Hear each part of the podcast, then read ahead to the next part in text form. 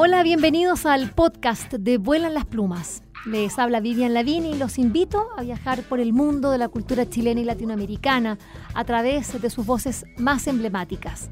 Vuelan las Plumas cuenta con el apoyo de Librería Prosa y Política y de Radio Universidad de Chile. A continuación, los invitamos a escuchar esta interesante conversación.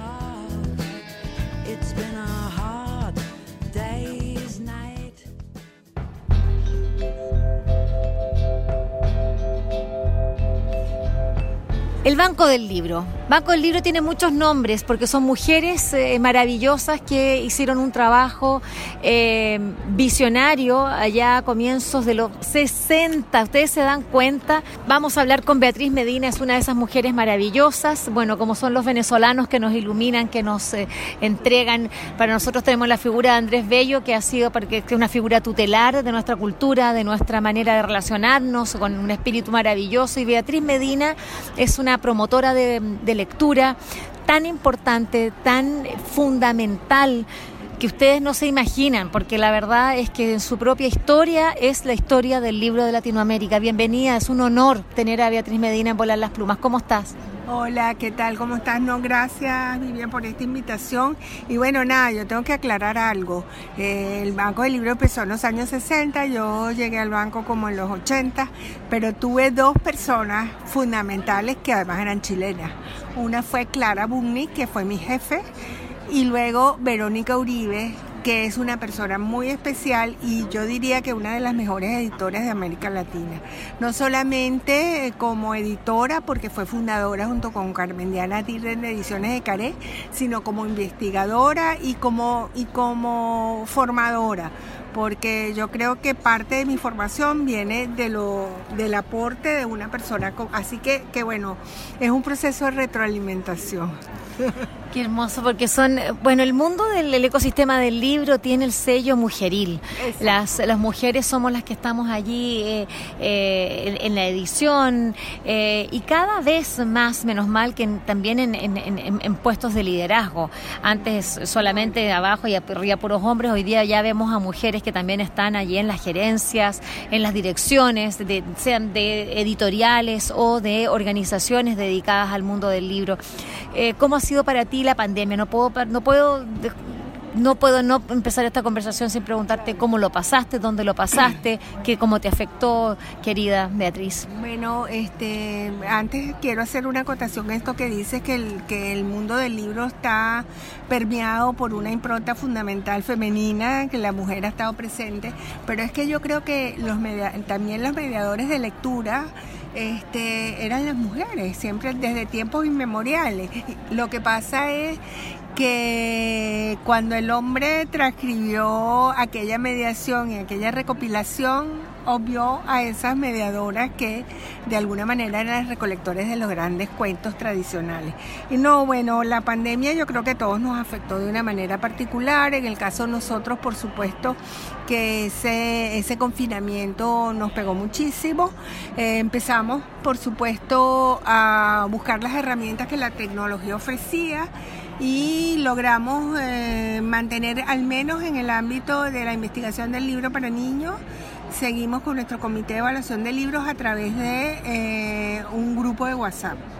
Eh, porque no solamente es el problema de la conexión, que es grave en algunos puntos del país, sino que además el, el, acceso a este bueno computadoras y eso no es no es fácil. Entonces decidimos que todo el mundo tiene un teléfono y este el WhatsApp fue un gran recurso. Pero también acudimos a ellos para dar por ejemplo nuestro vacacional que fue sobre el libro informativo.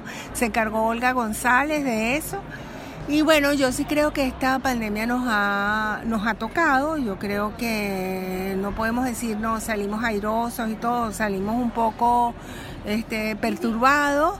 Y básicamente la, la, esa sensación de incertidumbre que ahora en este contexto que estamos viviendo mundial, donde tenemos, bueno, una guerra a las puertas de Europa, se redimensiona. Entonces creo que, que bueno, que sí, que, que esto no, nos afectó, pero mm, básicamente creo que esperemos que podamos superar estas dos estas dos vicisitudes, por decirlo de una manera más ligera, pero que son distintas.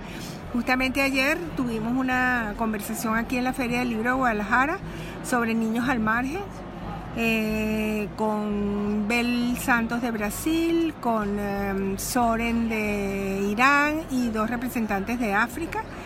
Eh, sobre el tema de la lectura en contextos de desastres o en contextos de crisis.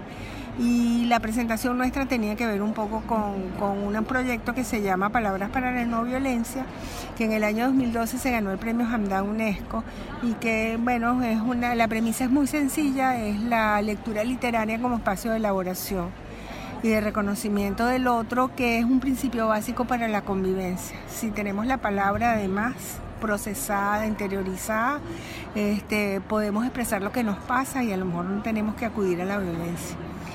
Bueno, exactamente, pues los niños son los que más han sufrido en todos estos contextos, para qué decir eh, la pandemia, para qué decir luego lo, de esta guerra, eh, esta, pero también las otras guerras que, todas las guerras, las guerras, hablemos de los niños palestinos, con nosotros tenemos la, la, la, población palestina más importante del mundo fuera de Palestina, está acá en, Chile, de modo que acá lo que tenemos que hablar nosotros acá es verdaderamente de una serie de acontecimientos horrorosos que han marcado nuestra historia y donde la lectura ha sido un espacio de, reflexión.